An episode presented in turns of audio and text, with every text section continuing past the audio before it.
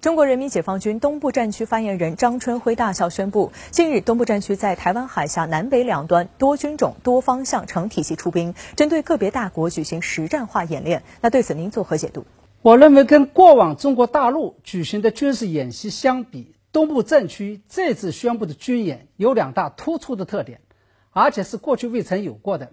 其一是，过往中方在宣布军演的时候，一般都不会公布特定的针对对象。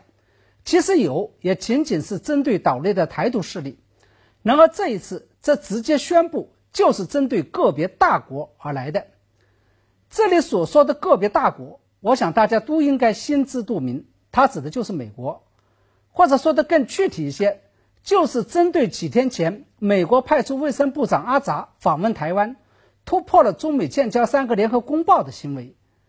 也正是因为这个原因。有不少人都喜欢把本次解放军的军演跟1996年台海危机来做类比，因为1996年的台海危机也是美国单方面违反中美建交三个联合公报，邀请李登辉访美而引起的。其二是这次军演第一次提出了多方向的概念，也就是要在台湾海峡的南北两端同时进行实战化演练。从表面上来理解。这似乎是在预演未来解放军武力攻台的方案，从台湾海峡的南北两端同时对台湾来包饺子。但是我个人认为，这个行动更多的还是在针对美方，是在以实际行动告诉美方，万一台海发生战争，大陆军队有能力从南北两个方向扎紧口袋，把整个台湾海峡都给封锁起来，让美军进不来。或者说是进来了你也出不去，因为最近几年以来，美军动不动就派出军舰与飞机，甚至是派出航空母舰，大摇大摆地穿越台湾海峡，以显示对台独的支持。从中我们也可以看出，跟1996年台海危机时候相比，中国大陆的军事实力已经有了质的提升。过去中国大陆。仅仅是利用飞弹演习来警告美军不得靠近与驰援台湾，而现在这可以清晰地告诉美方，我们光是凭借东部战区的力量，就可以轻松地封锁整个台湾海峡。这也是我们通过这次军事演习想要向美方发出的清晰信号。嗯，我们看到，在东部战区宣布这一军演信息之后，境外舆论评论说，现在的情势比当年的台海危机还要危急，大陆随时可能武力解决台湾问题。那对此您又作何解读呢？很显然，这是岛内独派媒体与美国的挺台势力又在炒作所谓的中国威胁论。台独势力想借机进一步密切美台军事关系，争取更多的美国对台军售，而美国国内的挺台势力则想趁机。通过相关法案，让美军在介入台海局势上，由过去的模糊化走向清晰化，由政治化走向法律化。事实上，中国大陆这次军演的针对性虽然非常强，特点虽然非常鲜明，但是从总体上面来讲，还是有理有利，也是有节制的。这主要表现在两个细节上：其一是这次军演虽然罕见的把矛头对准了所谓个别大国。同时，大家也清楚的，这个所谓的特别大国指的是谁？但是中方仍然是保留了余地，没有直接点这个大国的名。同时，这次军演虽然因为个别大国公然违反中美三个联合公报，派出卫生部长访台而引起，但是中方为了避免中美对抗螺旋式升级，并没有在阿扎访台期间来举行军事演习，而是把时机点。选择在了阿扎离台之后，也就是说，中方此举是重在表达原则与立场，而不是重在报复和使局势升级。其二，假如中方真的要以武力解决台湾问题，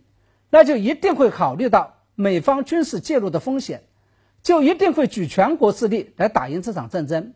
也就是说，一旦台海真的要发生战争，那一定会动员和调集各大军区的兵力进行联动与驰援，但是这一次军演，它的规模是相对有限的，仅仅是由东部战区以一己之力来完成的，这些都再次证明了本次演习是同时兼具政治意义和军事意义的，也就是既要通过这一军事行动向美方发出绝不允许美国介入台湾问题的政治信号，同时又要避免将当前的台海情势进一步推高。嗯，那中方为什么会有理有利有节地处理这次台海军演？我们从中可以看出，中方处理中美关系是保持着怎样的思路呢？我认为，从总体上面来讲，中方处理最近中美面临的一系列纠纷和热点问题的时候，秉持的是一手软一手硬的两手原则，也就是在涉及中国内政和内部事务、涉及到国家主权与安全问题上，比如在香港、新疆、西藏等问题上的处理。是毫不手软，更不允许美国介入干涉的。这就是在美方宣布制裁包括林郑月娥在内的相关官员之后，特区政府和香港国安署会针锋相对地取消部分反对派议员的资格，抓捕黎智英等反对派头目的原因。但与此同时，在对外，尤其是在面对美国的时候，则保持着冷静克制，尽量不升级矛盾的大原则。具体来讲，在处理对美关系上，中方的做法可以用三句话来概括。第一句是，在政治和外交层面，尽量为火热的中美关系来降温。从八月四号，驻美大使崔天凯；八月五号，外交部长王毅，以及八月七号，中共中央外事工作委员会办公室主任杨洁篪的发言和文章，我们可以看出，面对美方的冲动与焦躁。中方已经开始慎用“对等报复”这个说法了，而是要拒绝脱钩，保持合作，放弃零和。也就是说，中方不仅不会接美国方挑起的中美新冷战的招，而且会在美国总统大选期间，将双方由对抗状态尽量拉回到对话状态。第二句是，中方仍然希望发挥中美经贸这个中美关系压舱石的功能与作用。所以，面对美方最近在香港、台湾、新疆、西藏、南海问题上的全方位出击，